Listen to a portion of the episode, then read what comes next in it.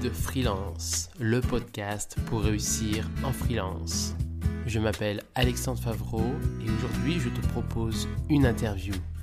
Bonne écoute.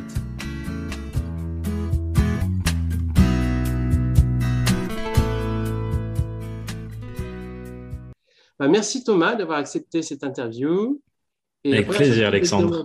la première chose que je vais te demander Thomas, c'est tout simplement présente-toi même si pas mal de gens doivent te connaître. Bah, peut-être qu'il y aura, j'espère qu'il y aura des personnes qui ne me connaissent pas qui, qui, écoutent ce podcast parce que les autres en ont peut-être marre de m'écouter à force. Et eh ben, quoi dire pour me présenter? J'essaye de changer à chaque fois, mais, euh, mais, mais on va suivre quand même le même, euh, le même lien.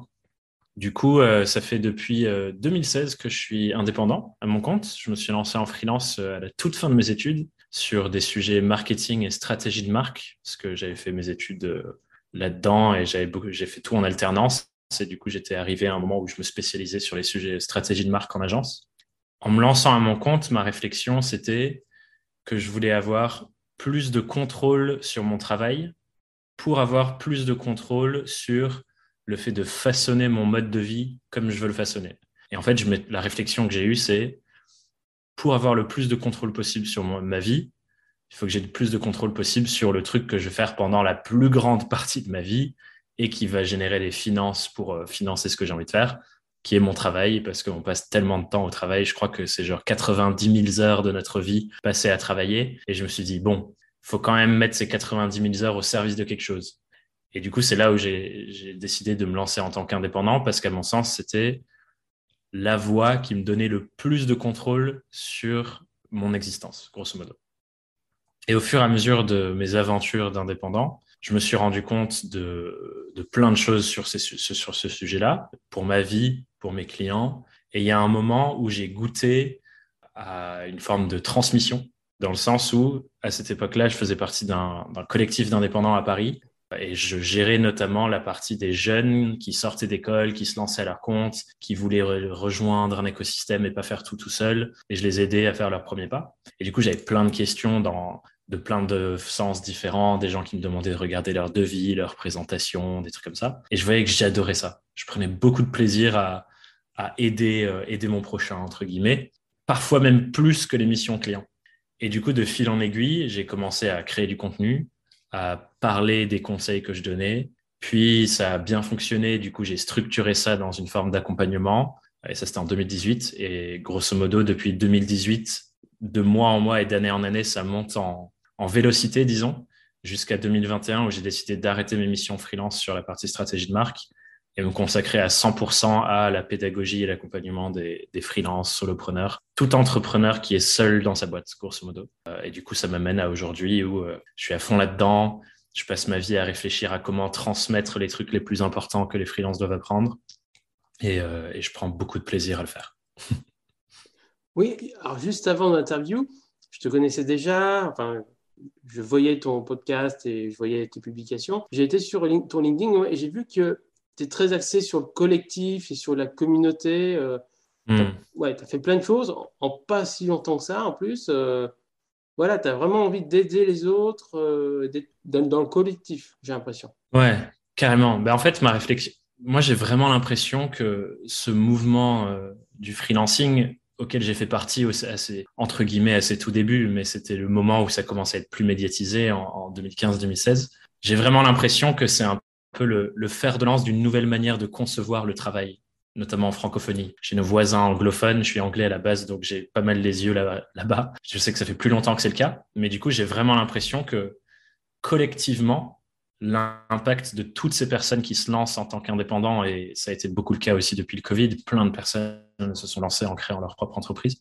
J'ai l'impression que c'est ouais, c'est le début d'un mouvement pour changer notre vision de ce que le travail peut être dans nos vies. Et du coup, ça, ça me donne beaucoup envie de contribuer au mouvement au-delà de simplement nos vies individuelles, parce que je me raconte que le cumul de toutes ces personnes qui se lancent dans cette aventure, qui peuvent en faire une réussite à leur image selon ce que c'est leur définition de la réussite. Si tous et tout ensemble, on se fédère pour montrer que oui, c'est possible et qu'on peut du coup kiffer son travail et construire un mode de vie qui nous plaît, ben à mon sens, c'est comme ça qu'on change la société en fait. Ce que je, dis, ce que je raconte souvent sur euh, pourquoi je fais ce que je fais, je dis j'ai envie de faire en sorte que le statut indépendant soit reconnu, respecté et valorisé en francophonie, parce qu'à mon sens, pour l'instant, c'est pas le cas. Et pas le cas. tu connais sûrement des freelances comme moi ou les gens qui nous écoutent ont peut-être vécu ça, les dîners de famille où on nous dit euh, tu veux pas trouver un vrai travail ou euh, quand tu as arrêté de de t'amuser avec tes trucs, tu trouveras un CDI parce que voilà, on, surestime la sécurité, j'ai l'impression dans passade. Euh, ouais, voilà, ce genre de truc là, tu vois. Tu es capable de, devenir salarié, pourquoi tu, tu, restes comme ça?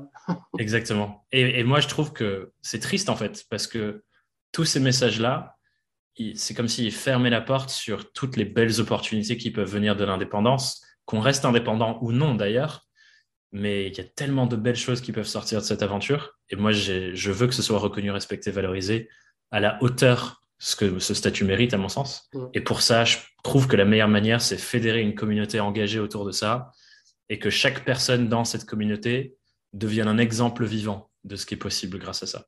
Et ensuite, on médiatise ça et ça change les choses. Ouais, mais je me retrouve pas mal dans ce que tu dis, dans le sens où moi, à Lyon et maintenant euh, avec mon podcast un peu partout, l'idée, c'est vraiment d'aider les freelances à réussir. J'ai vraiment cette phrase-là, aider les freelances à réussir et aussi développer le freelancing et améliorer l'image qu'on a du freelancing. Parce que c'est vrai qu'en France, on a encore l'image du freelancing, l'entrepreneuriat en général, en fait. Quelque chose d'assez négatif. Euh, et donc, du coup, il faudrait améliorer ça, améliorer l'image et faire en sorte aussi que les freelances réussissent encore mieux, parce qu'il y a beaucoup, beaucoup de freelances qui ont du mal à réussir pour plein de raisons ouais. qui sont liées à la prospection, à, la gestion de la vie, euh, euh, en freelance, etc. C'est pour ça que j'en parle aussi beaucoup dans mes, euh, dans mes conseils et dans les interviews que, que je fais. Voilà, le but, c'est vraiment d'aider les freelances à réussir. Et je me retrouve dans ce que tu dis, toi. J'ai l'impression que c'est un mmh. changement de société, un changement sociétal qui est en train de se faire plus chez les jeunes, je trouve. Il y a beaucoup de jeunes qui se lancent en freelance, même en sortant des études, beaucoup. Je sais pas ce que tu en penses. Ouais. carrément, carrément. Euh, et, et, pour accentuer là-dessus aussi, la seconde chose qui me parle beaucoup dans cette forme d'accompagnement communautaire que j'essaie de développer, c'est que tout le monde, avec leur vision de pourquoi ils se lancent et leur apprentissage sur le chemin, contribue à un tout qui renourrit tout le monde. Dans le sens où moi, je suis convaincu qu'il n'y a pas une seule euh, version réaliste de la vérité. Il n'y a pas une vérité que quelques personnes détiennent et ensuite on passe la bonne parole, etc. Je me vois pas du tout comme ça dans ce que je fais sur l'accompagnement, la pédagogie, la formation. Je me vois vraiment presque comme un passeur dans le sens de tout le monde ici a une partie de la vérité de par chacune de nos expériences. Si on mutualise et qu'on avance ensemble et qu'on partage tout ça, c'est là où on débloque vraiment des choses parce qu'on voit toutes les petites facettes parce qu'il y a, encore une fois, voilà, c'est tout est paradoxe, tout est euh, des nuances de gris. Euh, il y a un endroit où tel truc, ça va être vrai et un autre endroit où ça va pas être vrai. Et du coup, c'est seulement quand on rassemble le savoir euh, collectif, en fait, qu'on peut trouver les bonnes réponses, à mon sens. Et je pense que c'est là aussi une force de cette communauté freelance, c'est qu'il y a beaucoup d'entraide, il y a beaucoup de, d'endroits où on se rassemble, on se serre les coudes et on veut avancer ensemble plus que dans d'autres écosystèmes, j'ai l'impression, où la base, c'est un peu Ah non, je parle pas aux gens qui font comme moi parce que j'ai peur euh, de la concurrence, tout ça, tu vois. Ouais. Alors, après, c'est plus complexe. Selon moi, c'est plus complexe que ça. Mais là où je retrouve totalement, c'est qu'il faut, il faut analyser ce que font les autres. Il faut analyser comment font ceux qui réussissent. Il n'y a pas qu'une seule voie. C'est quand tu disais quoi là, il n'y a pas une possibilité, une réponse. Je suis, assez, mm-hmm. totalement d'accord. Il, il y a plein de voies. Il faut analyser, écouter, modifier des choses parce qu'on ne fait pas tout parfaitement euh, tout de suite. Hein. On subit des échecs, on fait des erreurs. Mais c'est surtout être ouvert aux autres, être ouvert à l'entraide. C'est vrai qu'il y a beaucoup de freelances qui s'entraident. Je pense qu'on pourrait le faire encore plus. C'est pour ça que j'essaye de, mon côté de le faire via un podcast, via mes communautés de freelance euh, à Lyon. J'ai plusieurs communautés à Lyon. On peut le faire plus encore. Et parce que le freelance, il a tendance parfois à être seul, enfin beaucoup, à être seul chez lui, etc. Encore plus avec le Covid. Hein. Et donc, du coup, il faut vraiment de l'entraide. Ouais, bah, je pense qu'effectivement, c'est. C'est comme si c'était un peu codé en nous ce truc de ah freelance, ça veut dire il faut que je sois solitaire et donc je parle pas trop aux autres. Quand j'en parle, je dis souvent on a cette espèce de mythe du loup solitaire qui est qui est ancré en nous et on se dit c'est mieux si je réussis tout seul.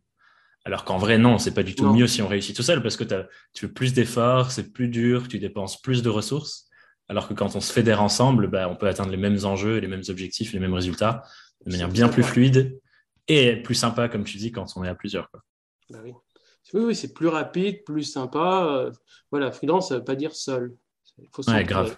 Ça, c'est essentiel. Bon, on a, j'ai un petit peu changé au niveau du questionnement que j'avais, mais je me doutais avec toi qu'on pouvait euh, parler. On peut parler, je pense, pendant des heures, on ne va pas le faire. Ah ouais, je pense. je ne m'interdirai pas de te réinviter plus tard euh, si tu le souhaites. Hein. Avec mais plaisir. voilà, on va essayer d'avancer sur quelques éléments. Par exemple, tu as un podcast que j'aime beaucoup. Est-ce que tu peux en parler? Ouais, carrément. En gros, le podcast, c'est né d'une réflexion euh, toute bête et entre guillemets méchante qui était j'adore écouter des podcasts, c'est ce que j'utilise le plus pour apprendre. J'en trouve pas en français sur les sujets freelancing. J'en écoutais beaucoup des anglophones, mais il n'y avait pas, enfin tu vois, c'est d'autres réalités quoi. Surtout quand, quand tu tournes vers l'Amérique, c'est pas exactement la même réalité qu'en France. Bah ouais, j'avais pas du coup, je me suis dit mon podcast, c'est pour ça. Exactement, exactement. Là, on est on est on est tout, toute fin 2018 et euh, du coup, je m'installe avec un ami. Euh, euh, pareil, euh, on était tous les deux de grands consommateurs de contenu anglophone. Et on se dit, putain, euh, il manque un podcast freelance en France et tout. Et, je lui dis, bah, j'ai trop envie de le, faire. Et j'avais en tête ce nom Young, Wild and Freelance depuis longtemps et je savais pas trop quoi en faire. et du coup, il a dit, putain, mais moi aussi. Et du coup, on s'est, on s'est boosté à deux, on s'est challengé pour en sortir un. Et lui, cet ami-là, c'est Alexis Minkela qui sort Tribu 1D en mars 2019. Et moi, un mois plus tard, parce que j'ai un peu plus procrastiné que lui, je sors Young World and Freelance, qui est devenu du coup euh, mon podcast euh, où j'interviewe d'autres freelances, d'autres indépendants sur leur mode de vie, comment ils font ce qu'ils font, pourquoi ils font ce qu'ils font. Et, j'adore, j'adore ce format, quoi. Parce que moi, ça me permet de continuer d'apprendre et de poser des questions aux gens qui, qui m'inspirent et qui me questionnent ou les personnes pour qui je suis vraiment curieux de ce qu'ils font ou de ce qu'elles font.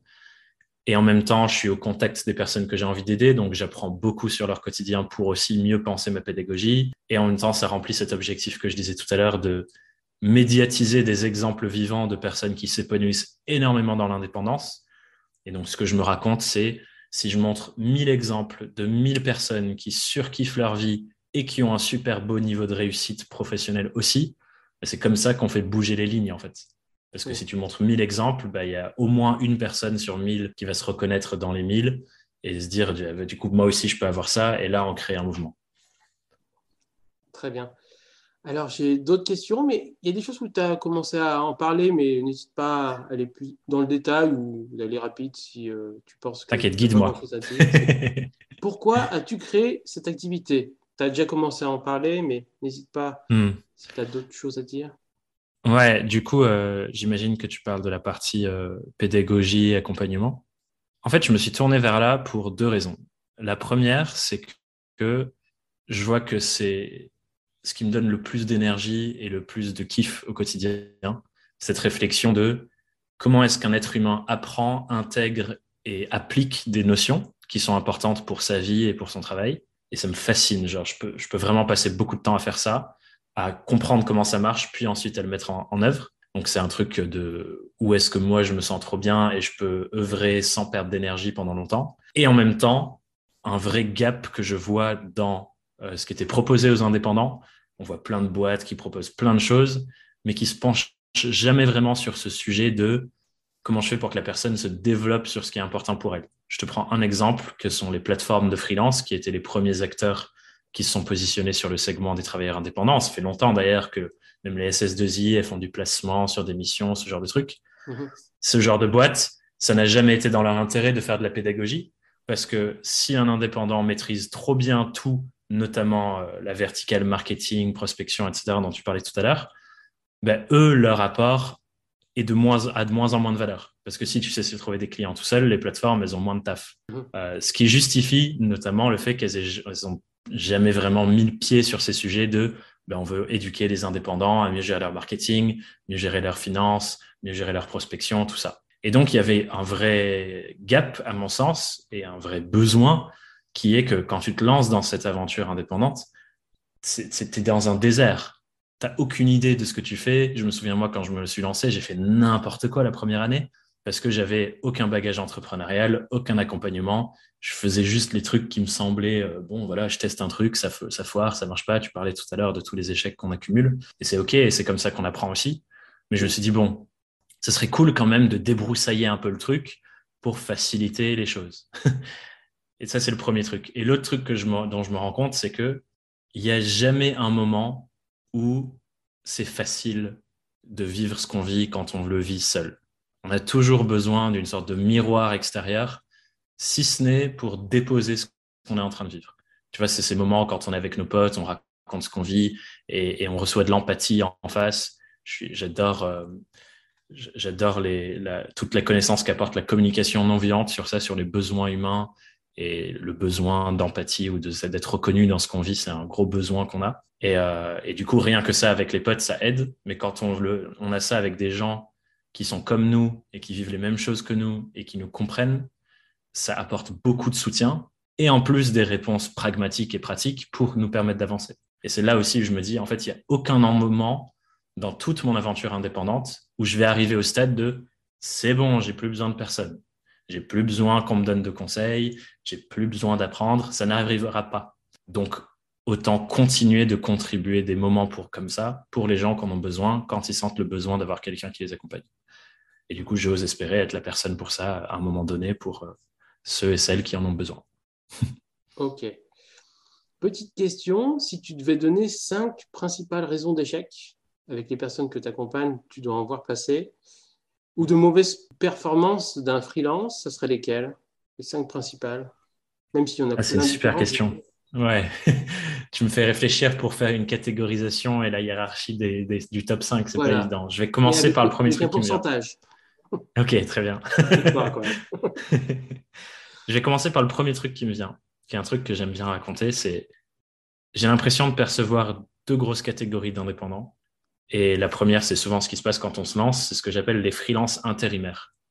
C'est les personnes qui répondent, font seulement répondre à des cahiers des charges, c'est-à-dire on leur dit j'ai besoin de quelqu'un pour faire ça, ça, ça, ça, ça, ça, ça, ça, et la personne dit ok, je ferai ça, ça, ça, ça, ça, ça, et qui est juste en train d'exécuter tout ce qu'on lui demande. Et on devient un peu, voilà, on devient un peu le bras armé de son client qui nous, qui nous utilise un peu comme il a envie de nous utiliser. Et c'est très difficile, à mon sens, de développer une véritable entreprise pérenne qui se développe au fur et à mesure du temps, qui construit des assets et qui grossit, quand on est dans cette manière de fonctionner, parce qu'on est tiraillé entre tous les besoins des différents clients qu'on rencontre et on fait un peu plein de choses. Souvent, la blague que je raconte, c'est un jour, tu auras un client qui va te demander de déplacer son frigo et son barbecue et tu diras oui. Et à mon sens, la pratique qu'il faut développer, c'est plutôt ce que j'appelle du coup les freelances entrepreneurs. Donc, c'est une démarche entrepreneuriale de se dire, j'identifie un problème concret pour des personnes particulières et je construis une solution particulière qui me ressemble avec une méthodologie qui répond à ce problème particulier pour des gens particuliers. Et là, on développe une vraie boîte parce que à chaque fois qu'on va accompagner quelqu'un qui rentre dans ce cadre-là, on développe de la réputation sur ce segment, on développe une méthodologie de plus en plus puissante, on peut construire plein de choses qui valorisent notre expertise. Et à chaque fois, c'est un pas dans la direction d'être une personne qui a plus de valeur pour ces personnes particulières-là. Donc ça, je dirais, c'est un premier truc. Ouais, stratégie marketing, on va dire. Moi, je viens du marketing, donc du coup, moi, ça me parle euh, d'avoir un ça te parle, j'imagine. Stratégie marketing, c'est la base, mais enfin, je dirais que c'est la base. C'est réflexe pour moi, mais c'est vrai que pour beaucoup de freelances qui n'ont qui pas fait de marketing ou qui n'ont pas la, la fibre marketing, c'est vrai que pour beaucoup d'entre eux, c'est pas du tout un réflexe pour eux. Ce qui est Ouais, et puis ça, ça vient aussi de ce côté, tu te lances et tu es dans le côté Ah, j'ai pas de mission, comment je trouve des missions? La réponse la plus facile, c'est les plateformes. Et sur les plateformes, c'est typiquement, on vient de chercher, on te dit J'ai besoin de quelqu'un pour. Est-ce que tu es prêt pour faire ABC Et la personne dit oui parce qu'elle a besoin d'argent. Et on tombe dans le système, en fait. Tu tombes dans ce cycle-là, sans jamais te poser la question Qu'est-ce que j'ai vraiment envie d'apporter? Donc, ça, je dirais, c'est le premier truc sortir de ce mindset un peu intérimaire et te poser la question de pour qui j'ai envie de faire ce que je fais et essayer de vraiment bien les comprendre. Qu'est-ce qui se passe dans leur monde, dans leur vie et comment je mets mes compétences au service de ça. Donc, en fait, là, j'ai l'impression qu'il y a plusieurs erreurs qu'on fait euh, dans ce 1, mais on va dire que c'est 1, si tu veux. de toute façon, on pourrait aller dans les détails, mais il faudrait. bon, après, t'inquiète, hein, moi, ça me va. Mais je vais continuer du coup sur mon chemin. La deuxième, euh, le deuxième mur que je vois qui arrive, euh, en tout cas dans, dans le suivi de ma réflexion, c'est de ne pas avoir de direction précise, ce qui rejoint un peu le premier pas. Mais c'est important dans le sens où si on n'a pas de direction précise de pour qui je veux faire ce que je fais, pourquoi je veux faire ce que je fais, au final, on peut prendre, entre guillemets, bouffer à tous les râteliers, prendre toutes les missions qu'on nous propose et ne jamais aller nulle part finalement. Encore une fois, dans le sens où je construis pas de réputation pour des gens particuliers, donc on me propose plein de trucs différents et euh, je fais jamais l'effet de levier, je fais jamais levier, j'encaisse jamais les bénéfices de tout ce que j'ai fait par le passé.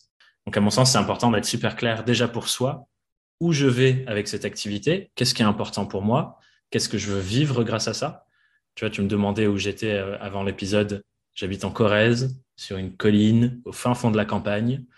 Si j'avais pas de clarté sur c'est ça le mode de vie que j'ai envie d'avoir, j'aurais pu vendre des missions présentielles à Paris pendant toute ma carrière et toujours me dire putain, j'aimerais bien vivre à la campagne, ce serait cool.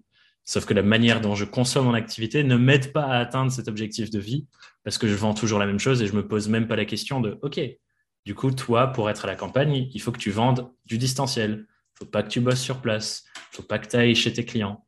Il faut que tu réussisses à bosser à distance et y aller peut-être de temps en temps, mais que la norme, ce soit que tu travailles à distance.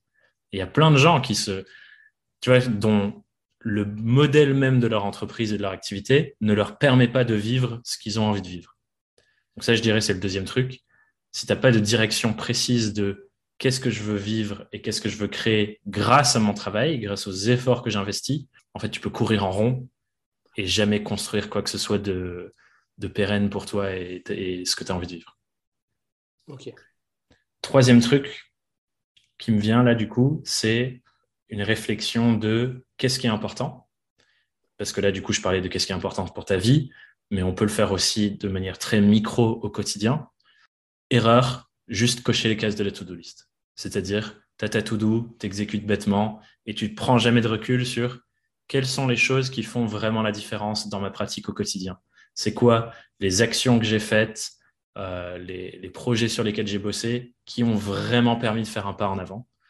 Et on prend très, très peu ce recul finalement. J'ai organisé récemment une journée de séminaire pour mes clients euh, qui s'appelait la Business Foundations Day. Et l'idée, c'était on passe tout notre temps à courir, courir, courir, courir venez, on arrête de courir, on prend du recul et on réfléchit à qu'est-ce qui fait vraiment la différence pour moi C'est quoi les trucs qui comptent le plus? C'est quoi les actions que je fais qui ont le plus de résultats? Quand je prends du recul et que je prends le temps de faire un bilan. C'est un truc qui est hyper important à, à mon sens, c'est qu'on embrasse une forme de cyclicité dans nos activités. Comme la nature, la nature est tellement intelligente et elle fonctionne toujours par cycle les cycles de l'eau, le cycle des plantes qui, poussent, qui meurent, qui renaissent et qui nourrissent le sol. Il y a des cycles dans notre activité aussi, et celui que moi je recommande, c'est un cycle de rêver, donc les aspirations, c'est quoi notre vision, qu'est-ce qu'on veut, planifier pour avancer vers ça, donc on fait un plan, on fait une stratégie, qu'est-ce qui va être important, sur quoi je me concentre, c'est quoi mes objectifs, phase d'action, on se focus sur un objectif précis et on avance et on arrête de se poser des questions pendant un temps. Puis, on fait le bilan. Qu'est-ce qui a bien marché? Qu'est-ce qui a moins bien marché? Qu'est-ce que je vais faire la fois d'après? Qu'est-ce que j'ai bien aimé? Qu'est-ce que j'ai moins bien aimé? Et on recommence le cycle. Et si on reste dans cette cyclicité-là, sans se perdre dans seulement rêver, on reste sur son canapé en mode Ah, ça sera si bien quand je ferai ça et qu'on fait rien, ou qu'on reste que dans de l'action et on avance et on avance et on avance jusqu'au moment où on crame, bah, là, ça bloque quand on reste dans une seule action. Donc, sortir et avoir un cycle. Ouais, je suis d'accord. On est trop dans, souvent dans la tête dans le guidon, c'est-à-dire qu'on ne réfléchit pas trop à ce qui se passe, et c'est pas évident de s'auto-analyser aussi. Hein. C'est pas évident de s'auto-analyser. Et du coup, je vois beaucoup de freelances ouais, comme ça, c'est-à-dire qu'ils n'arrivent pas à s'analyser. C'est pour ça que des fois, je m'amuse, entre guillemets, à, analyser pour eux.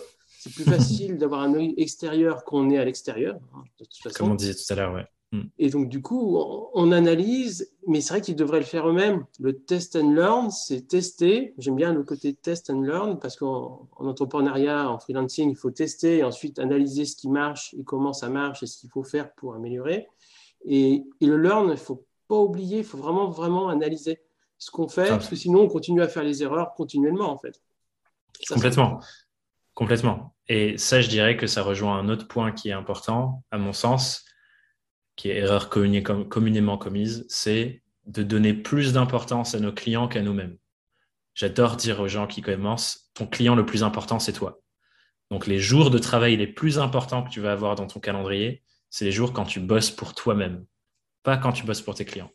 Parce que trop souvent, je vois des fris qui se disent Ah, mon objectif, c'est d'être booké 100% du temps et qui prennent des missions à rallonge et qui bossent tout le temps sur des trucs clients et qui prennent jamais le temps de se demander OK, mon entreprise à moi, comment je le développe?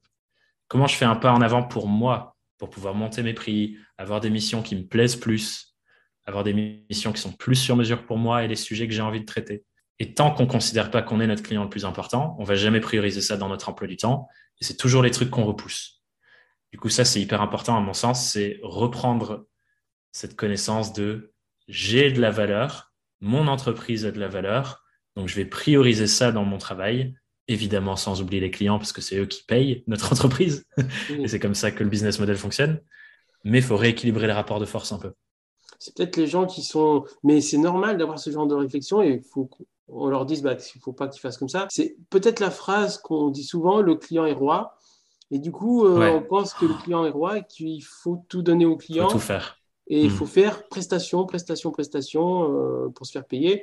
Alors qu'il faut vraiment la stratégie, euh, les actions pour son branding, pour, euh, pour développer ses compétences, se former aussi, hein, mais aussi faire du réseau pour ensuite avoir de meilleures prestations par la suite. Tous ces éléments-là, c'est essentiel. Il ne faut pas se bouquer hmm. à 100% du tout, hein, parce qu'il y a aussi administratif à faire. Mais le côté marketing et, et communication, moi, je vois de manière positive le marketing. Moi. C'est essentiel pour pouvoir ensuite trouver des prestations qui te plaisent plus, qui soient plus rémunératrices et qui t'obligent pas justement à passer ton temps à travailler tout le temps. Ouais, carrément. Et peut-être un truc qui peut aider sur cette phrase du client est roi. Moi, j'avais entendu une fois une autre manière de le voir qui, qui m'est restée et que j'aime beaucoup, qui dit c'est pas roi, c'est ROI. Mmh. Le client est ROI c'est-à-dire retour sur investissement, de l'anglais return on investment. Et j'aime bien ce que cette idée euh, cache parce que c'est à la fois une explication de qu'est-ce qui se passe dans la tête de nos clients. Nos clients, ils réfléchissent en mode investissement. Ils se disent, OK, je vais investir sur le fait de bosser avec telle personne ou telle personne, telle freelance. Donc, je cherche à recevoir plus que ce que j'ai mis sur la table.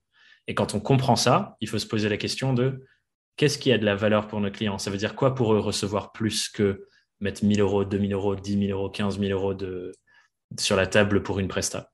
Et je trouve c'est intéressant parce que ça renverse aussi le truc en nous disant, ben, eux, ils réfléchissent à investissement. Moi aussi, en tant que freelance, c'est important de réfléchir investissement. Parce que je vais investir tellement d'énergie, tellement de temps, tellement de mes compétences, tellement de mes ressources en espace mental dans cette mission que c'est important que moi aussi, je reçoive plus que ce que je mets sur la table. Et si tout le monde, le client et nous, on reçoit tous plus que ce qu'on met sur la table, tout le monde gagne.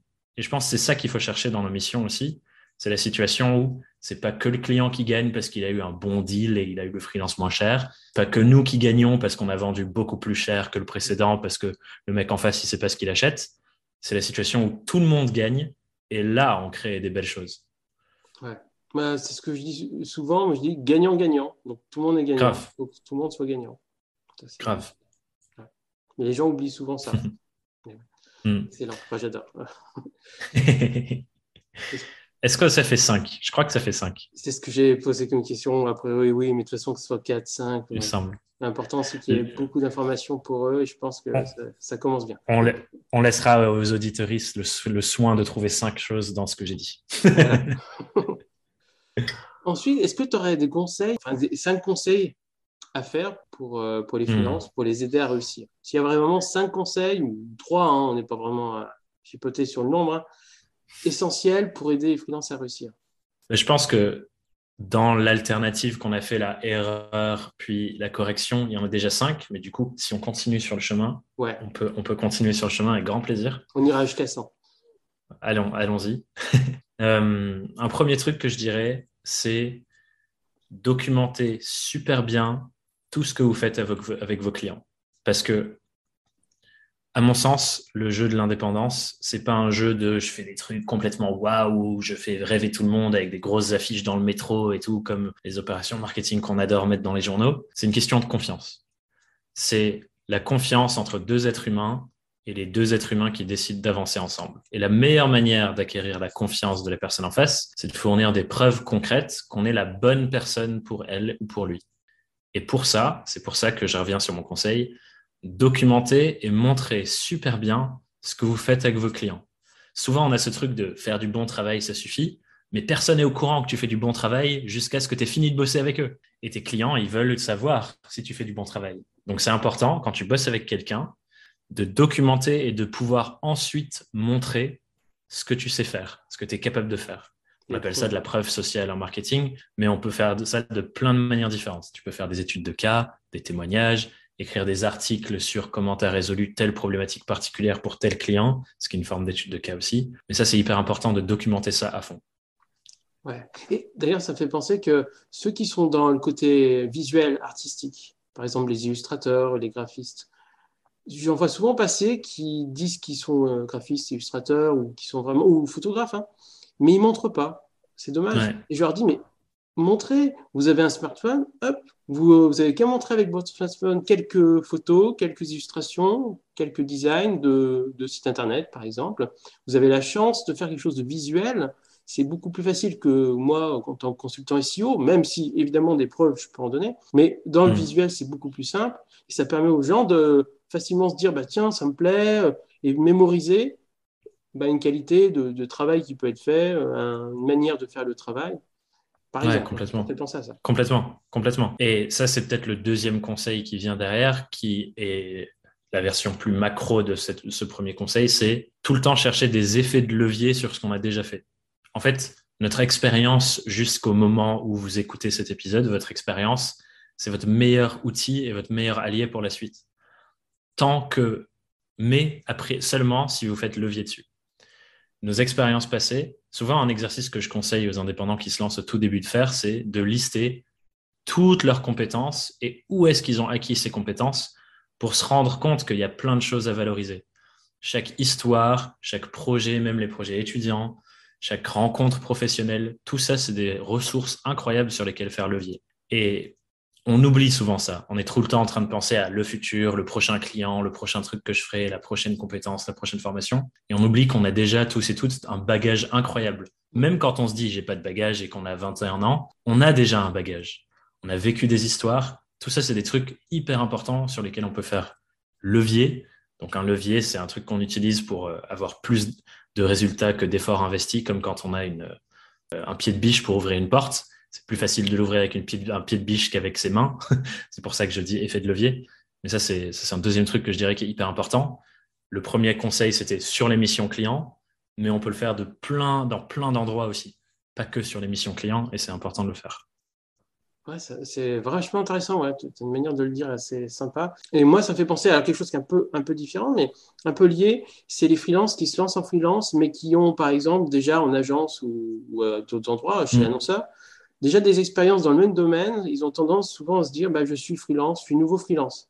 Et ils se disent nouveau. Alors qu'en fait, ça se trouve, ils ont cinq ans d'expérience dans le même euh, domaine, mais pas en freelance, mais ils ont cinq ans d'expérience. Et ça, ils oublient de le hmm. dire. Et je leur dis tout le temps, mais non, non, tu commences pas. Hein. En fait, tu as déjà d'expérience depuis tant d'années. C'est juste que tu commences en tant que freelance, mais tu sais déjà faire les choses, en fait. Complètement. Et ça, je pense, c'est cool parce que du coup, quand tu dis des trucs, ça me fait rebondir sur le conseil d'après. C'est très chouette. ça, me fait penser. Je pense que ça vient de notre éducation française très pudique. Ça vient d'un truc de fais pas trop de bruit, te monte pas trop, parce que si tu te montes trop, on va dire que tu es arrogant et, et on n'aime pas ça. Tu vois, à l'école, on n'aimait pas ça, les gens qui sortent un peu trop, parce que la classe te le rappelle. Quand tu es l'intello qui brille un peu trop et qui lève la main, toute la classe te le rappelle et tu prends des petites, euh, des petites railleries. faut pas trop dépasser. Et du coup, ça nous conditionne. Voilà, ça nous conditionne à pas trop dépasser. Donc, qu'est-ce qui se passe quand on se lance en indépendant et que c'est important de valoriser qui on est, ce qu'on fait? On veut pas trop dépasser. On veut pas trop parler de nous. Et ça fait déjà 20, 30, 40 ans qu'on a beaucoup d'entraînement à pas trop parler de nous. Donc, on est très fort à le faire. et ça arrive sur le conseil que je donnerais, c'est il faut parler de soi parce que le freelancing, c'est basé encore une fois, comme je disais, sur la confiance. Deux êtres humains qui se choisissent, oui pour les compétences, mais surtout pour l'être humain qui est en face. On va choisir la personne pour l'être humain qu'elle est, au-delà de toutes ces compétences. C'est pour ça que les gens prennent souvent des personnes avec qui ils ont déjà un lien quand ils veulent bosser. C'est ils pensent à la personne qu'ils connaissent déjà. Ça, c'est parce qu'on apprécie de bosser avec les êtres humains qu'on apprécie. Donc, si vous parlez jamais de vous, vous donnez jamais l'occasion à vos clients de vous apprécier.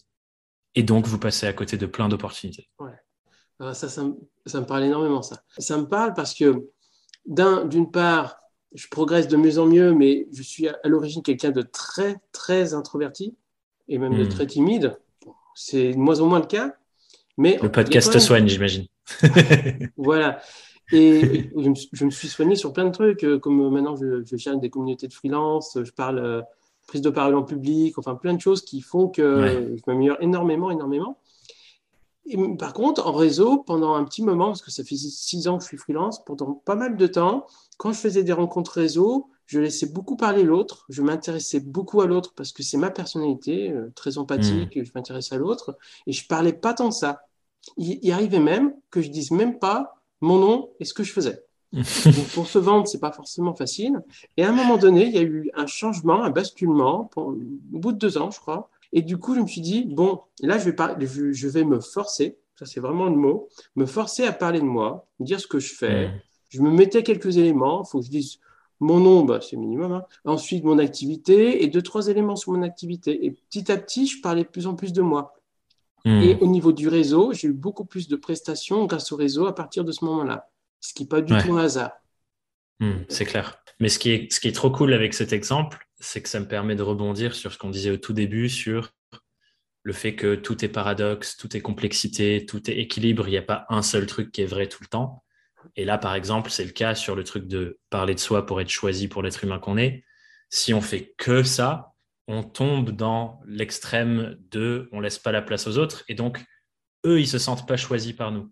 Ah et c'est là où toi, tu as eu un super avantage, je pense, avec ce que tu disais de l'empathie. Pour moi, l'empathie, c'est vraiment une compétence clé pour tout indépendant parce que ça nous permet de nous connecter à l'autre et de vraiment comprendre ce que la personne vit, c'est quoi ses besoins, c'est quoi ses problématiques, c'est quoi les conséquences de ses besoins et ses problématiques sur son quotidien. Donc on peut mieux y répondre. Mais ensuite, une fois qu'on a capté ça, il faut qu'on montre pourquoi moi, je peux répondre à ça et pourquoi je suis la bonne personne pour toi. Donc c'est un équilibre entre laisser beaucoup de place à l'autre et en même temps, quand c'est le bon moment, prendre la place pour montrer bah, je peux t'aider. C'est marrant parce que j'allais limite te couper en disant c'est un équilibre et tu m'as dit c'est un équilibre en même temps. c'est toujours un équilibre. C'est ça en fait. Il faut pas trop il faut être empathique, il faut laisser parler l'autre personne en faisant de ce qu'on appelle l'écoute active. Je suis un ancien commercial dans une autre vie. Hein. L'écoute active, donc ça veut dire écouter et aussi rebondir sur ce qu'il dit pour euh, aller dans le sens qui te va à toi pour vendre, entre guillemets. Mais le côté trop commercial ne passe pas en freelance, je trouve. Hein. Avant, j'étais commercial en assurance et il fallait être vraiment très commercial. Et quand je suis arrivé, bon, je voyais la différence. Il ne faut pas mm. du tout être commercial. Mais ce que je veux dire, c'est que si tu parles de, pas de toi tu ne te vendras pas parce que la personne ne connaîtra pas tes compétences et ne sentira pas que tu es compétent et ne te trouvera pas sympathique et ne se rappellera pas de toi. Par contre, si tu parles tout le temps que de toi ou tu es trop commercial à vouloir vendre et tu t'intéresses pas à la personne en face, tu vendras pas non plus parce que la personne te trouvera pas très sympathique et voudra pas travailler avec toi concrètement. Hein. et il n'y a pas de connexion, il n'y a pas de connexion humaine. Et c'est là que tout se joue. J'en connais quelques-uns, très peu. J'ai dû voir des centaines de personnes en six ans, euh, de, de freelance notamment. Mais je me souviens de quelques freelances qui ont fait comme ça, c'est-à-dire qu'ils ont parlé que d'eux. Je crois qu'ils se rappellent pas de moi, c'est sûr même. Euh, mais moi, je me rappelle d'eux. Mais ce qui est sûr, c'est que je vais jamais faire quoi que ce soit. je vais pas tu te rappelles pas pour la bonne raison, quoi. c'est une mauvaise expérience. Et ça, je pense que c'est aussi un. Peut-être le dernier conseil qui arrive, c'est optimisez vos actions pour votre réputation. Votre réputation, c'est le truc le plus important. Donc, c'est hyper important de, de, conserver ce truc en tête de est-ce que ça améliore ma réputation ou est-ce que ça vient mettre des, des, des, des, barreaux face à ma réputation? Parce que très souvent, on va, tu vois, on va être dans ce truc de ah, il me faut des choux maintenant ou je veux de la croissance rapide et on peut tomber dans des stratégies ou des, des choses qu'on fait dans ces sens-là qui sont très court-termistes. Je pense à tu vois, ces pratiques qu'on voit de plus en plus sur LinkedIn, de la grosse prospection où on envoie 50 000 messages, pas du tout, euh, pas du tout pensé sur mesure pour la personne en face et on fait juste bourriner sur les, sur les boîtes mail. Clairement, ça, niveau réputation long-termiste, je pense pas que c'est la meilleure action. Peut-être que ça a des résultats court terme, mais pour beaucoup, ça va nuire à la réputation. Ma réflexion, c'est plus comment tu fais pour, oui, grandir, mais sans jamais nuire à ta réputation long terme, parce que c'est ça ta ressource la plus importante. Ouais, des fois, j'ai envie d'intervenir parce que tu dis des trucs. tu me laisses tellement. et, ça me donne plein de trucs à, dire. mais ce que tu me dis, c'est tellement vrai. Ce que tu me disais sur LinkedIn, c'est souvent des, gens qui utilisent euh, des logiciels de prospection en mode bourrin euh, qui envoient comme ça. Et pareil, il y, a un côté empathique. Il, devrait y avoir de l'empathie en se disant Ok, moi je fais ça, mais en face, la personne, est-ce qu'elle est intéressée? Est-ce que ça va lui plaire? La réponse est non, évidemment. comment elle va le vivre, quoi? Voilà. Et au final, ça te donne une mauvaise réputation. Le problème de ce genre de personnes ou de sociétés, c'est qu'ils s'en foutent un peu, c'est qu'ils se disent s'il y a 1% qui, euh, pour qui c'est positif et qui, qui euh, répondent et avec qui on va signer, ça suffit. Même s'il y a 99% qui ne sont pas contentes. Voilà, ils partent surtout sur ces idées-là. Ce n'est pas un truc qui me plaît beaucoup, mais euh, malheureusement, ils sont sur ce genre d'idées marketing où ils disent voilà, on, fait le, on fait de la masse. On fait de la ouais, et la, différence, c'est que c'est des grosses boîtes, c'est des boîtes qui font ça, c'est des entreprises, c'est des trucs, tu vois, c'est des, des, façades, c'est pas rattaché à un être humain. Oui. Et, et, nous, en freelance, c'est nous, quoi, c'est notre nom. Et quand on fait ce genre de truc avec notre nom, bah, notre nom, il est un peu sali.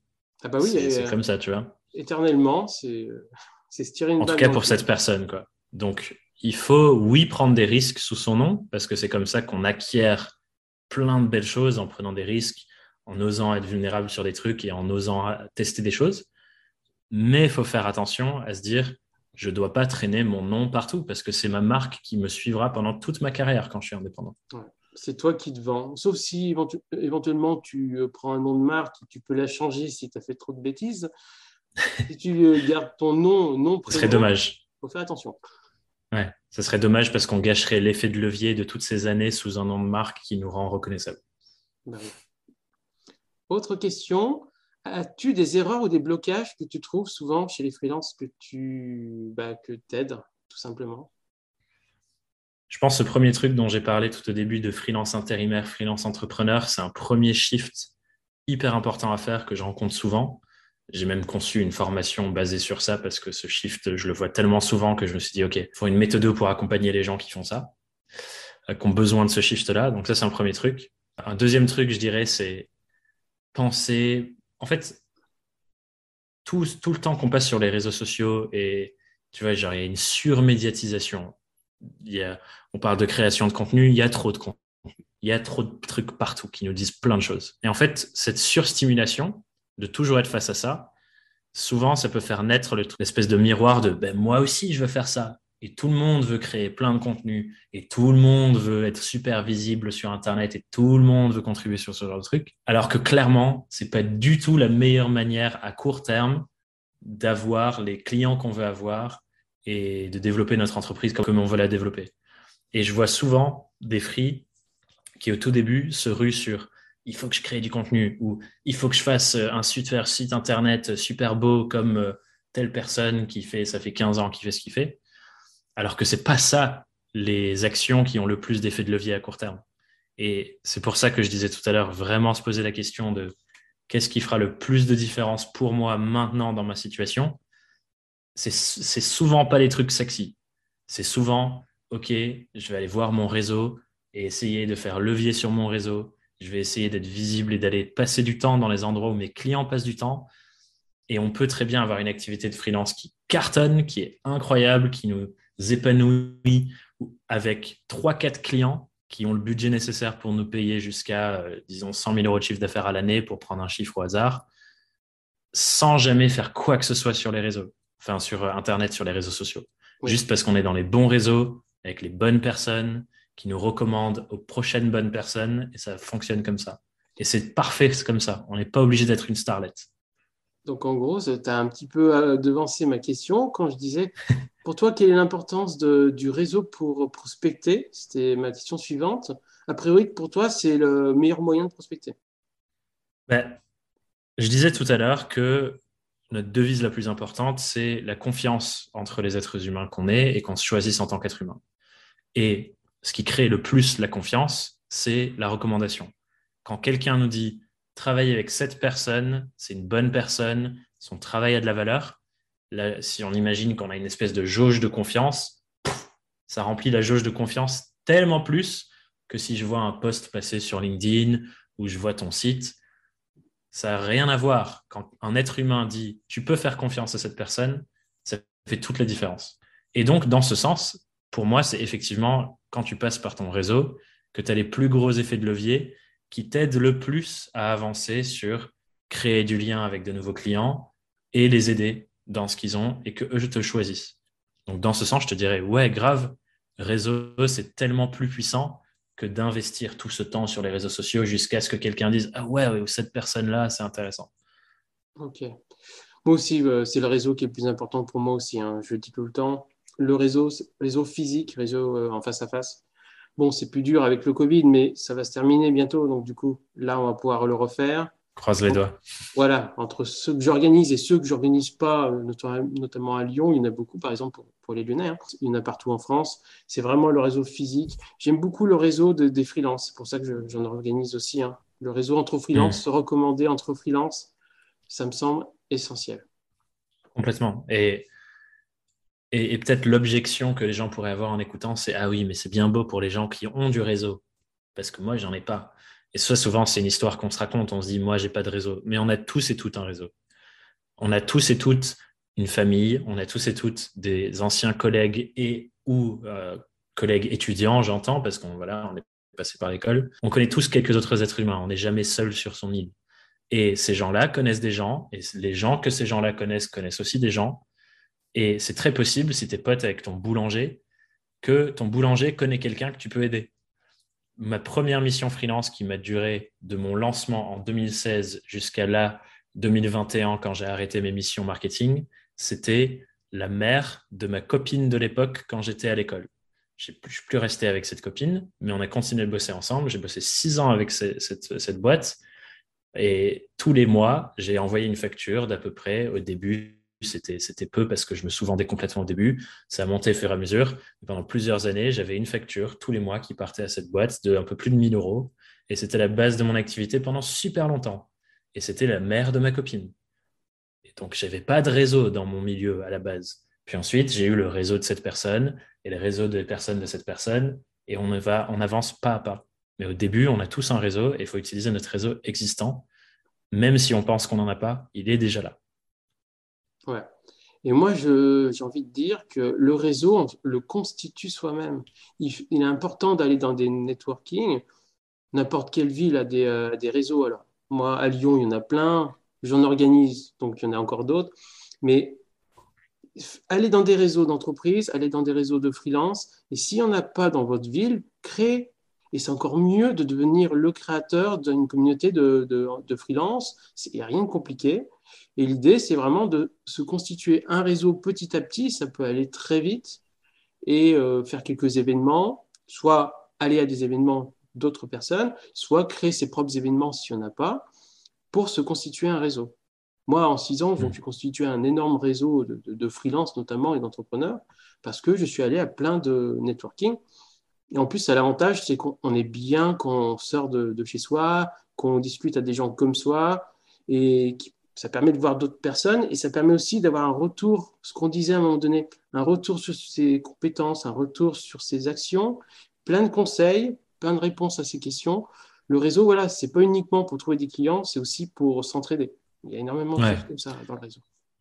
comme on disait au début, les alliés, la communauté, euh, ça naît de ça aussi, ça naît de rencontres entre des êtres humains qui décident d'avancer ensemble, que ce soit par une transaction client, ou parce qu'on a des intérêts communs et donc on veut se soutenir dans ces intérêts communs. Oui, exactement. Je t'avais envoyé un petit document où il y avait quelques sujets plus psychologiques, parce que je trouve que tu es très axé sur la psychologie notamment. Est-ce qu'il y a des sujets qui, te bottent, qui t'intéressent Oui. Ben, je vais peut-être reprendre, euh, je me souviens plus exactement les angles que tu m'avais proposés, mais je vais reprendre peut-être la base de la base de, comment j'aime bien réfléchir à ce sujet-là. J'y fais souvent appel quand je suis face à des indépendants qui sont en mode Ah ouais, j'aimerais faire ça, mais j'ai peur de faire ça. Ou ah, ça, je sais pas trop, machin, machin, euh, ça m'intéresse. Mais en gros, ma réflexion là-dessus, c'est, et ça vient de plein de lectures, plein de trucs, je me plonge dans ça tout le temps. Euh, je pense la majorité de mes lectures, c'est comment réussir à, comment je peux comprendre comment un être humain fonctionne sur la pédagogie, comme je disais au début d'épisode, mais globalement aussi. Et en gros, le premier gros raccourci que je peux faire pour simplifier un peu le truc, c'est notre cerveau et notre psychologie, elle est câblée sur deux trucs. Aller vers le plaisir et le confort et ce qui nous satisfait, et fuir et rejeter les trucs inconfortables qui créent de la peur. C'est les deux gros trucs qu'on a. Mais quand on est né à niveau égalité, c'est-à-dire imaginons, il y a un truc que je veux, mais ça me semble inconfortable d'y aller. Par exemple, aller à une soirée networking ou prospecter, c'est je le veux parce que je sais que ça m'aide à avancer dans mon, dans mon activité freelance, mais ça me paraît inconfortable parce que je vais devoir parler à des gens que je connais pas, et peut-être que je vais me retrouver seul dans mon coin avec ma bière, etc. Quand les deux trucs sont à niveau égal, ce qui gagne dans notre psychologie, c'est fuir l'inconfort. Ce qui fait qu'on crée. Le confort, en fait, c'est ça que tu veux dire. Ouais, exactement. Donc, ça crée beaucoup d'immobilisme. Ça crée des trucs où je sais que je devrais faire ça et que j'en ai envie, mais j'y vais pas parce que ça me semble plus inconfortable que les bénéfices que je vais en tirer. Et là, du coup, ça, c'est déjà une première compréhension qui nous fait nous dire OK, du coup, si ça me paraît inconfortable, comment je fais pour y aller quand même? Parce qu'on a envie d'y aller quand même parce qu'il y a des bénéfices cachés derrière. Et là, on peut commencer à faire des exos euh, euh, que moi j'appelle des exercices d'équilibrage, qui sont à aller regarder sur ce truc qu'on a envie de faire, c'est quoi les avantages des inconvénients qu'on perçoit? Pour rééquilibrer le fait que notre cerveau se dit Ah, c'est horrible, si je vis ça, c'est le pire truc qui m'arrive. Calmer ça en disant En fait, c'est génial si ce truc-là, ça arrive. Donc, en gros, il faudrait prendre la situation de Tu vas à un événement de networking, le pire truc qui pourrait t'arriver, c'est que tu te retrouves seul dans ton coin ou tu te pitches à quelqu'un et la personne euh, est en mode bon, voilà, et elle part après cinq minutes parce que ce n'était pas intéressant. Tu peux faire une liste de tous les avantages de ça. C'est quoi tous les avantages et tous les cadeaux que je reçois quand je me retrouve seul en networking ou quand quelqu'un m'ignore? Quand je me retrouve seul, bah, le premier cadeau, c'est ça me fait bosser le fait d'être seul avec moi-même et de m'en foutre du regard des autres. Ça me fait bosser le fait de me sentir à l'aise dans n'importe quelle situation ça me donne peut-être l'opportunité de me dépasser et d'oser parler à quelqu'un. Parce que si plein de gens me parlent, jamais je vais développer cette compétence-là. C'est parce que c'est trop facile. Et du coup, si on liste tous ces avantages, petit à petit, ça vient calmer un peu le truc de Ah, c'est si inconfortable. Et ça nous met plus dans une posture de Ok, j'ai envie d'y aller parce que je vais trouver des trucs cool. Et on peut faire ce rééquilibrage un peu partout. Il faut vraiment voir le positif en tout. Hein. Mais c'est vrai qu'on a souvent tendance, on est des humains, hein, à voir le, négatif et se dire bah, tiens, est-ce que c'est -ce c'est vraiment utile? On trouve plein de raisons pour pas faire. Et on se dit, oulala, ça, c'est normal. Ça va mal se passer, etc. À un moment donné, il faut couper un peu le cerveau. C'est plus facile à dire qu'à faire. Couper un peu le cerveau en disant, je vais tenter. Alors, moi qui ai un ancien commercial, etc., c'est plus facile à dire, mais il faut tenter quand on est euh, freelance ou entrepreneur. Il faut tenter. Il y a des trucs qui. Ouais. Et des échecs. Des fois, c'est un peu ça on a peur de l'échec et on se dit, oula, ça va, on va se planter sur un truc, ça va pas marcher, donc du coup, je le fais pas. Mais il faut, pareil, c'est peut-être un peu la mentalité française. L'échec, tu l'auras quoi qu'il arrive en freelance, euh, tu l'auras. Et tu auras plein d'échecs. Mais l'important, c'est que d'un, l'échec va permettre d'apprendre, et l'échec est temporaire, et l'échec va t'amener à la réussite. Moi, j'ai hmm. tendance à dire, j'ai dit dans un épisode il n'y a pas longtemps, que j'ai fait, c'est que si tu n'as pas d'échec en freelance, c'est qu'à mon avis, tu n'as pas tenté grand-chose. Et c'est pas hmm. bien.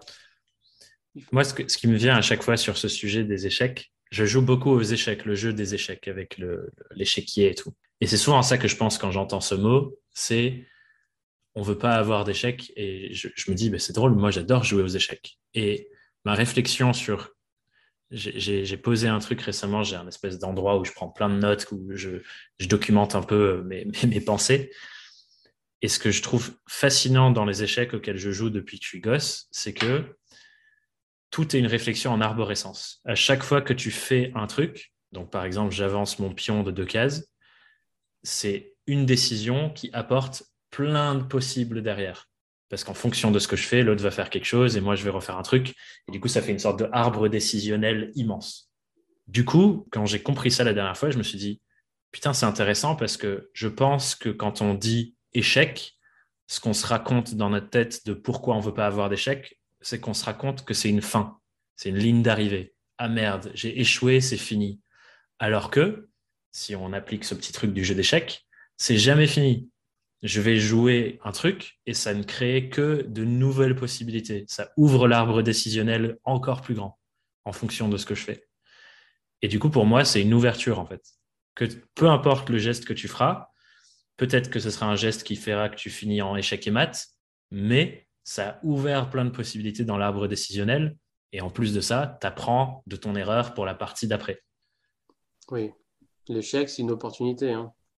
Et on en revient sur ce truc qu'on a déjà tous et tout entendu, mais que c'est dur de, c'est dur de l'imprégner dans notre psychologie. Euh, mais c'est clair, pour moi, c'est une ouverture sur d'autres possibles, en fait, quand on plante un truc. Et ça, j'aime bien aussi se planter. J'aime bien le truc du langage des oiseaux, c'est de voir des phrases à l'intérieur des phrases il y a une seule manière de grandir, c'est planter des graines. Donc, c'est important de se planter pour pouvoir pousser après. Est-ce que tu auras un mot de la fin? Quelque chose à dire, un conseil, quelque chose? Hmm. Le dernier truc que je vais dire, c'est qu'on a trop tendance à attendre que les choses soient, entre guillemets, parfaites. On veut faire la meilleure version de tout. Tant qu'on attend la perfection, on sortira jamais rien pour moi, la perfection, c'est le pire niveau d'attente de soi. Parce que c'est le niveau d'attente où tu publies jamais, où tu montres jamais, où tu crées jamais, où tu passes jamais à l'action. Parce que c'est jamais parfait. Vaut mieux chercher à faire du travail de bonne qualité que de chercher à faire du travail parfait.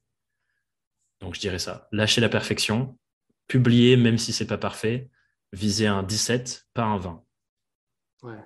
Bah, encore une fois, je suis d'accord sur tout en fait. Euh, oui, je le vois en tant que consultant en référencement naturel, lorsqu'il y a une création de site internet avec du référencement naturel, je vois souvent les sites internet, ils veulent que ce soit parfait. Des fois, ça prend des mois, mais des mois, vraiment des mois. Euh, du coup, on gâche des mois à rien faire. Ouais, alors que le référencement naturel, pendant ces mois où on attend, on attend, on attend, eh ben, il n'y a pas de référencement naturel, alors qu'ils auraient pu trouver des clients avant. Mais hmm. ça se fait surtout, tu as raison sur le contenu, on peut réfléchir très longtemps ou, ou, sur des choses où on se dit on attend d'être sûr à 100% que ça soit parfait pour lancer quelque chose. Alors qu'en fait, mm. en entrepreneuriat, c'est test and learn, tu commences à lancer quelque chose et ensuite tu progresses et justement tu as un retour des personnes en face qui t'aident à améliorer aussi les choses. Alors que des fois, tu peux te planter en voulant que ce soit parfait et ensuite tu as pris un temps fou pour que ce soit parfait pour toi et au final, tu te rends compte que c'est pas bon parce que c'était mm. pas, ça convenait pas aux clients ou aux personnes euh, cibles. Et tu dis, bah, tout ça pour ça, j'ai mis beaucoup de temps pour rien en fait. Grave. Et c'est comme tu dis, ce qui nous apprend le plus, c'est l'expérience. C'est quand on est sur le terrain, dans la boue, en train de faire le truc. Donc plus rapidement on arrive à ce truc de l'expérience, plus rapidement on va arriver à la suite. Donc faut y aller. Arrêtez de tergiverser, foncez dans l'expérience, vivez là, apprenez de ça et ensuite on fait le prochain pas. Super. Merci Thomas, j'ai adoré. Voilà. Hein. Avec plaisir. j'ai adoré. Je pense que les gens qui nous écoutent vont adorer aussi. Bah, j'espère vraiment te réinviter euh, assez rapidement pour qu'on puisse parler. Avec plaisir. Il y a tellement de choses à dire dans l'entrepreneuriat. Encore une fois, merci à toi. Merci à toi pour l'invitation. C'était trop bien. à bientôt. Alors vous avez pu assister juste avant à l'interview que j'ai faite de Thomas Burbidge, qui est assez connu dans le milieu du freelancing. J'espère que comme moi, vous avez apprécié ce moment. J'ai beaucoup apprécié ce moment. Donc on va revenir assez rapidement dessus. Il y a beaucoup d'informations, je vais pas tout donner parce que c'est vrai que c'est un épisode assez riche en informations. Au tout début, il s'est présenté et ensuite on a commencé à parler, notamment lui, d'esprit collectif, de l'importance du collectif, des changements actuels au niveau du freelancing et de la montée en puissance du freelancing et de nos visions du freelancing. Ensuite, il a pu parler de son podcast très connu dans le milieu du freelancing qui s'appelle Young, Ride and Freelance. Ensuite, il a parlé de pourquoi il faisait ce métier-là. Ensuite, il a donné quelques principales raisons d'échec ou de mauvaise performance d'un freelance. Notamment, il a pu parler du fait qu'on peut devenir intérimaire, entre guillemets, un exécutant, ce qui est négatif si on part de l'idée qu'on est un exécutant. Ne pas avoir de direction précise dans ce qu'on veut faire, c'est-à-dire qu'on veut travailler pour qui, pourquoi. Ensuite, autre chose négative, ne pas analyser qu'est-ce qui fait la différence dans sa pratique au quotidien. Il faut analyser ce qui marche le plus dans ses actions. Il faut faire un bilan, c'est important. Et il a dit une phrase qui est très intéressante, je trouve, c'est le client est héroï et pas roi. Ensuite, il a donné divers conseils pour aider les freelances à réussir. Je vais en donner quelques-uns. Par exemple, fournir des preuves de ses résultats aux prospects. Hein. Utiliser ses compétences comme levier pour progresser. Il faut parler de soi pour être choisi par les prospects, sans trop parler non plus. Montrer pourquoi tu es la bonne personne pour le besoin du prospect optimiser également tes actions au niveau de la réputation en se disant est-ce que chaque action est positive ou négative pour ta réputation? Ensuite, il a parlé d'erreurs ou de blocages pour les freelances. Il en a donné quelques-uns. Ça peut être par exemple vouloir créer trop de contenu sur les réseaux sociaux au lieu de développer son réseau. C'est essentiellement ça. Donc c'est vraiment important de développer son réseau et faites attention à, à pas trop vous focaliser sur les réseaux sociaux et à créer du contenu tout le temps. Ensuite, on a parlé de l'importance du réseau ensemble. Et vers la fin, on a parlé de l'importance de sortir de sa zone de confort et de la méthode pour sortir de sa zone de confort, notamment voir le positif des actions pour se motiver à faire les actions. On a parlé aussi de savoir gérer l'échec, ne pas avoir peur de l'échec et des bienfaits de l'échec. Et comme mot de la fin, il a parlé du fait qu'il ne faut pas attendre la perfection pour agir. Donc petit rappel, donc Thomas Burbidge, que beaucoup de gens connaissent, hein, il a donc un podcast hein, que vous pouvez aller voir, Young, Wild and Freelance. Autre information, j'ai créé un livre blanc, le livre blanc du freelancing, 44 pages d'informations pertinentes pour les freelances. Donc via ma bio ou via le résumé de chaque épisode, il y a le lien vers la page de téléchargement, évidemment gratuite, hein, de ce livre blanc que j'ai mis du temps à faire et qui donne beaucoup d'informations. Donc n'hésitez pas à le télécharger. Et il me reste à dire, ben, j'espère que vous avez beaucoup apprécié autant que moi cet épisode et je vous invite à poursuivre euh, le fait de bah, d'écouter mes épisodes, à vous abonner à mon podcast et n'hésitez pas aussi à noter euh, positivement mon podcast sur les plateformes. Et je vous dis à bientôt.